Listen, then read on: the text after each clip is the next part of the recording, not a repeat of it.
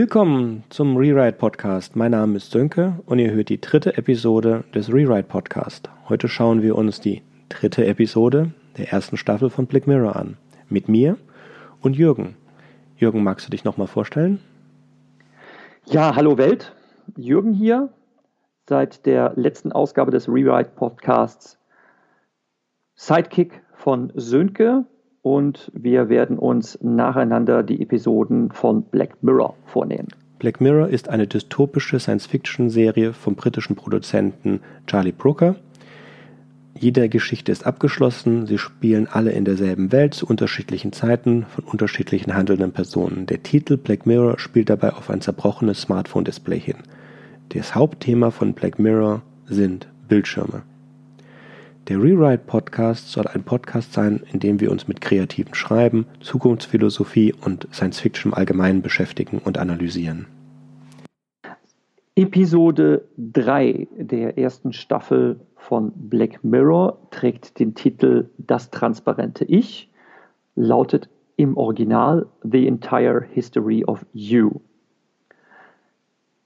Regie führte Brian Welch, ein britischer Filmemacher, der sehr fleißig ist. Er hat ähm, Anfang 2019 einen Film gedreht mit dem Titel Beats. Das ist eine Coming-of-Age-Story über schottische Jugendliche, die Mitte der 90er, also wo ich selbst meine Jugend verlebte, den Techno für sich entdecken und eine illegale Rave-Party organisieren wollen. Der Film steht auf jeden Fall auf meiner Watchlist. Das sah sehr vielversprechend aus. Drehbuch hat geschrieben Jesse Armstrong, ähm, auch ein Brite, der diverse britische Serien geschrieben hat, unter anderem Fresh Meat und Peep Show. Und er war auch Co-Autor der bitterbösen britischen Satire Four Lions. Zum Titel der Episode. Auf Deutsch Das transparente Ich, zu Englisch The Entire History of You. Auch hier passt diese Übersetzung leider überhaupt nicht. Denn The Entire History of You würde eigentlich übersetzt heißen, die gesamte Geschichte von dir. Und das bedeutet natürlich nicht das transparente Ich. Ich finde den deutschen Titel aber akzeptabel, denn ähm, es passt schon zu dem, was diese Episode thematisiert, die ich jetzt mal kurz zusammenfassen möchte. Der Film beginnt damit, dass Liam ein junger Anwalt, sich in einem Vorstellungsgespräch befindet. Dieses läuft leider nicht so gut. Er hat den Eindruck, die Personalverantwortlichen sind nicht von ihm überzeugt. Vor allem dadurch verursacht, dass er die Praktiken seines möglichen neuen Arbeitgebers moralisch in Frage stellt. In der nachfolgenden Szene offenbart sich, dass wir uns wieder in einer möglichen aber nicht allzu fernen Zukunft befinden. Denn Liam lässt, während er im Taxi sitzt, das Jobinterview noch einmal Revue passieren, und zwar als virtuellen Film. Ermöglicht wird ihm dies durch ein Implantat, welches alle Erlebnisse seines Trägers in Bild und Ton in Ich-Perspektive aufzeichnet und so jederzeit wieder für ihn verfügbar machen. Auch das Teilen dieses Live-Mitschnitts ist möglich, wie sich in den nachfolgenden Szenen zeigt, als Liam die Sicherheitskontrolle an einem Flughafenterminal passiert. Ein Sicherheitsbeamter bittet den jungen Anwalt um die Darstellung der letzten Tage, ja sogar Wochen seines Videoprotokolls. Und im Schnelldurchlauf sieht man dann, wie an einer Bildschirmkonsole gecheckt wird, ob Liam in letzter Zeit etwas Illegales getan hat, beziehungsweise ob sich irgendwas findet, was dem Besteigen des Fliegers im Wege steht. Aber es stellt sich heraus, alles ist okay und er kann unbehelligt heim zu seiner Familie fliegen. Dort angekommen, es ist bereits Abend, geht er zu einer Dinnerparty, auf welcher sich seine Frau, seine Frau bereits befindet.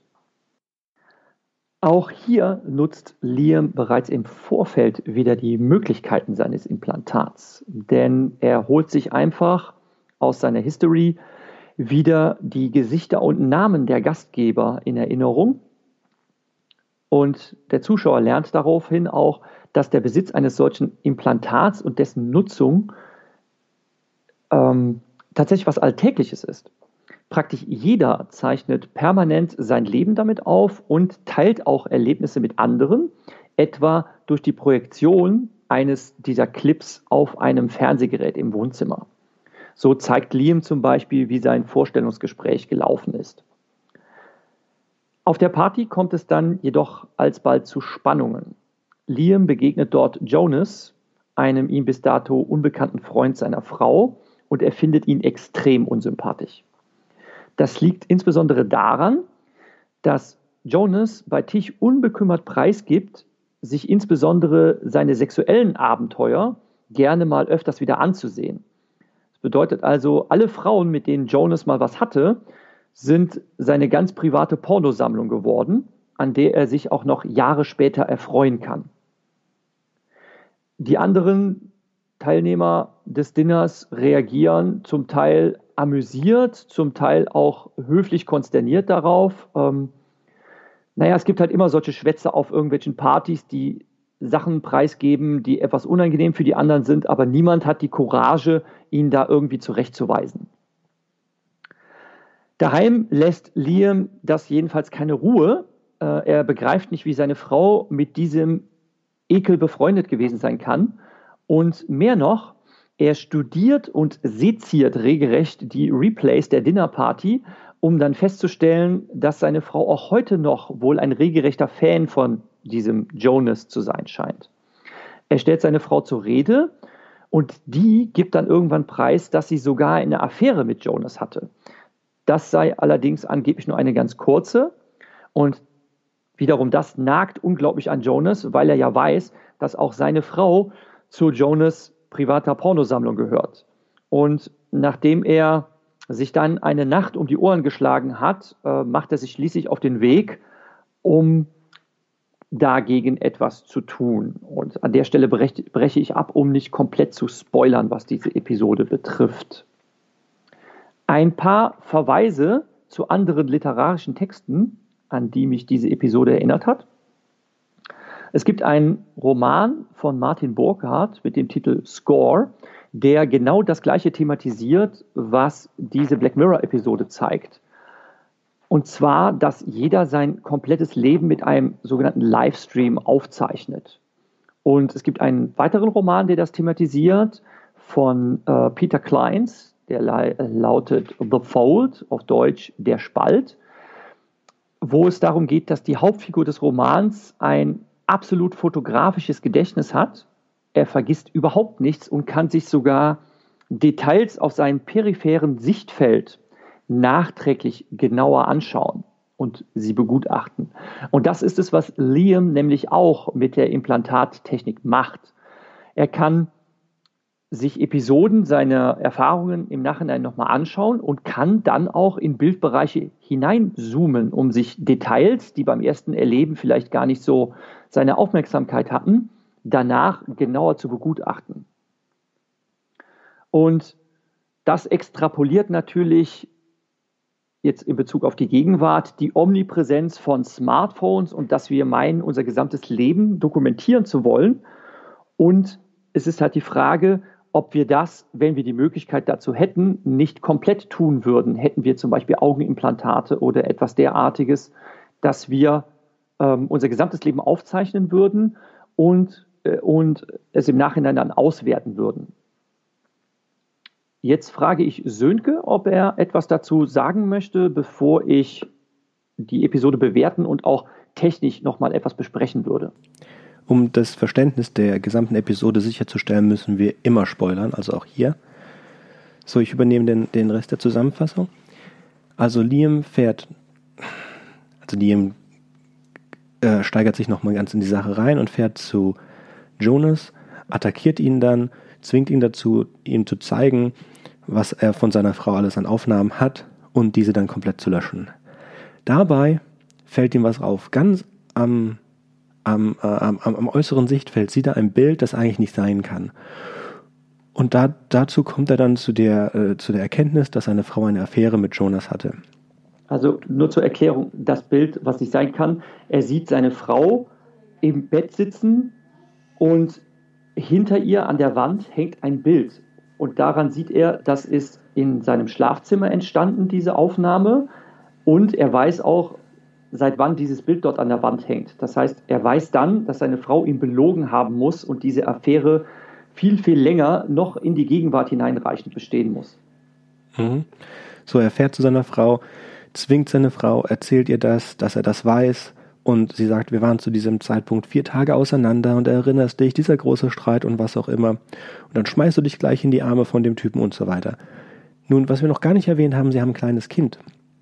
Und die Zeugung dieses Kindes könnte in diese vier Tage reinfallen. Und der letzte Abschnitt dieser Szene ist dann, wo er sagt, zeig es mir, ich will es sehen. Hast du ein Kondom benutzt? Und sie sagt, ja, natürlich habe ich ein Kondom benutzt. Und er glaubt ihr nicht.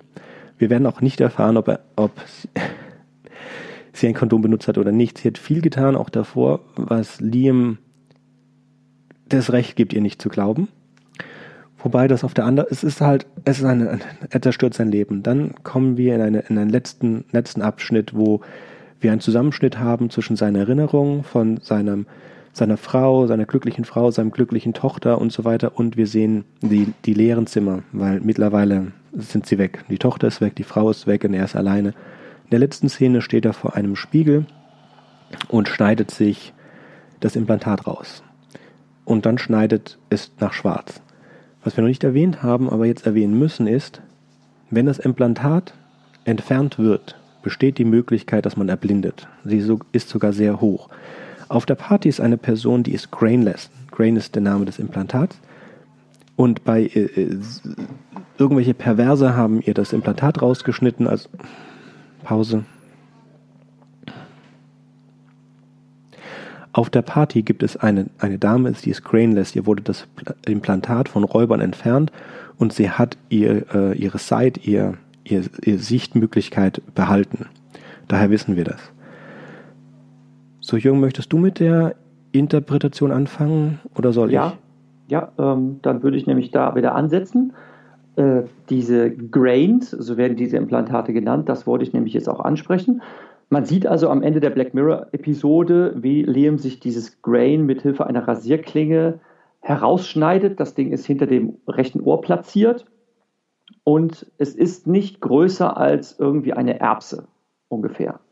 Und ähm, da möchte ich zu dem Technischen etwas sagen, nämlich es ist eine Frage, wie das überhaupt technisch funktionieren soll. Wenn dieses Grain nichts weiter als ein Mikrocomputer mit einer unfassbaren Speicherkapazität ist, welche im Schädel implantiert die Signale aufzeichnet, die unsere Sinne uns mitteilen, wäre die Kamera, die wir dazu zur Verfügung haben, die menschlichen Augen selber. Diese haben aber nur eine effektive Auflösung von rund 8 bis 12 Megapixel. Und wir wissen alle, dass der Mensch nur einen sehr begrenzten Bereich hat, in dem er wirklich scharf sieht. Was wir in der Black Mirror-Episode aber sehen können, ist, dass Liam mehrfach Szenen zurückspult und dann in irgendwelche Bildbereiche reinzoomt, um sie genauer zu betrachten. Und das wäre technisch nicht möglich, weil unser Sehapparat nicht diese Detailauflösung hat. Das heißt, wir müssten eigentlich unsere Augen kybernetisch aufrüsten. Das wird in dieser Episode aber nicht gezeigt. Das Grain ist nur ein kleines erbsengroßes Ding. Jetzt ist halt die Frage, ob man da spitzfindig ist und sagt, das kann nicht funktionieren, so wie, wie wir in der vorherigen Episode ähm, besprochen haben, dass Stromerzeugung nur durch Fahrradfahren überhaupt keinen Sinn ergibt. Ähm, die Idee an sich gefällt mir eigentlich sehr, sehr gut. Also, dass man darüber nachdenkt, wie würden wir damit umgehen, wenn wir unser Leben wirklich komplett als Livestream aufzeichnen könnten, jederzeit die Szenen wiederholen könnten und was wir auch heute natürlich schon machen, ist, unsere Smartphones als ausgelagertes Gedächtnis zu benutzen. Wir machen uns ständig Notizen, wir fotografieren, wo wir unser Auto abgestellt haben, damit wir uns das nicht merken müssen und so weiter und so weiter.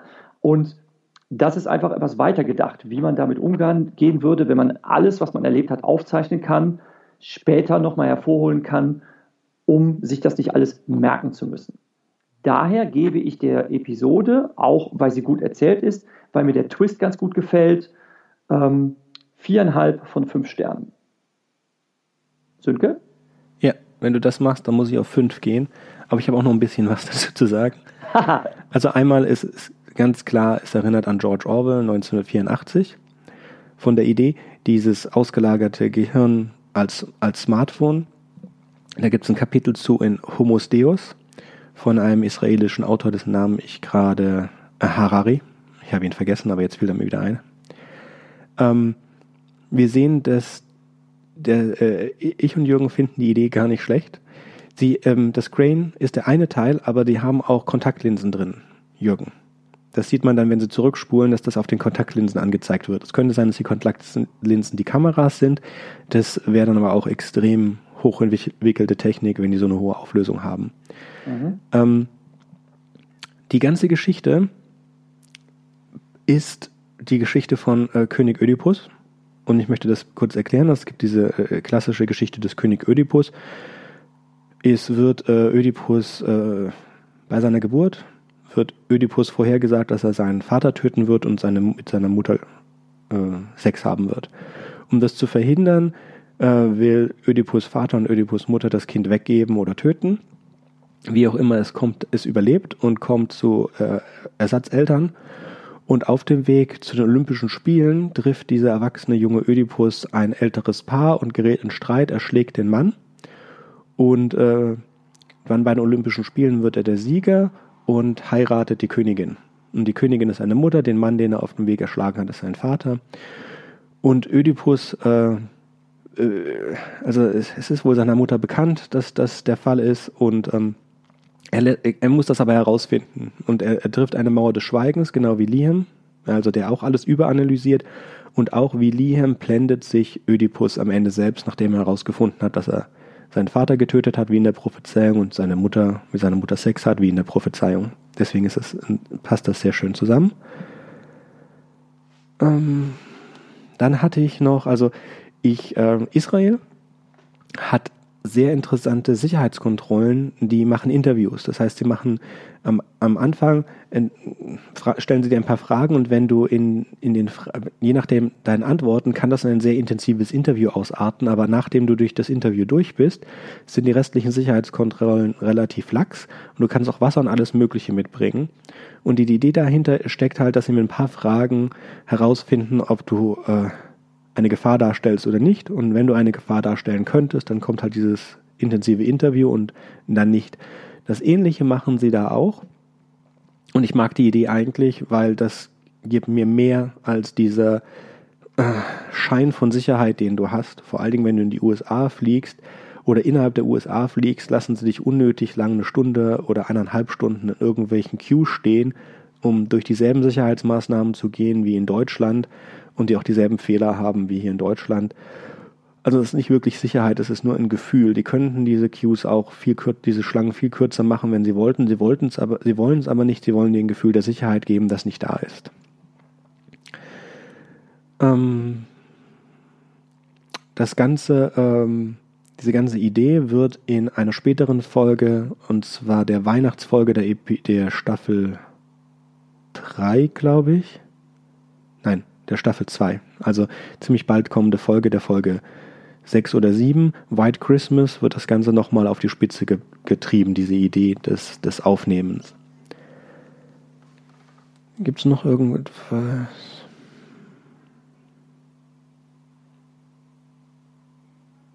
Ja, Von die Frage an dich, Jürgen. Ja. Würdest du so ein Crane installieren? Hm, ich gebe zu, dass es sehr, sehr reizvoll ist.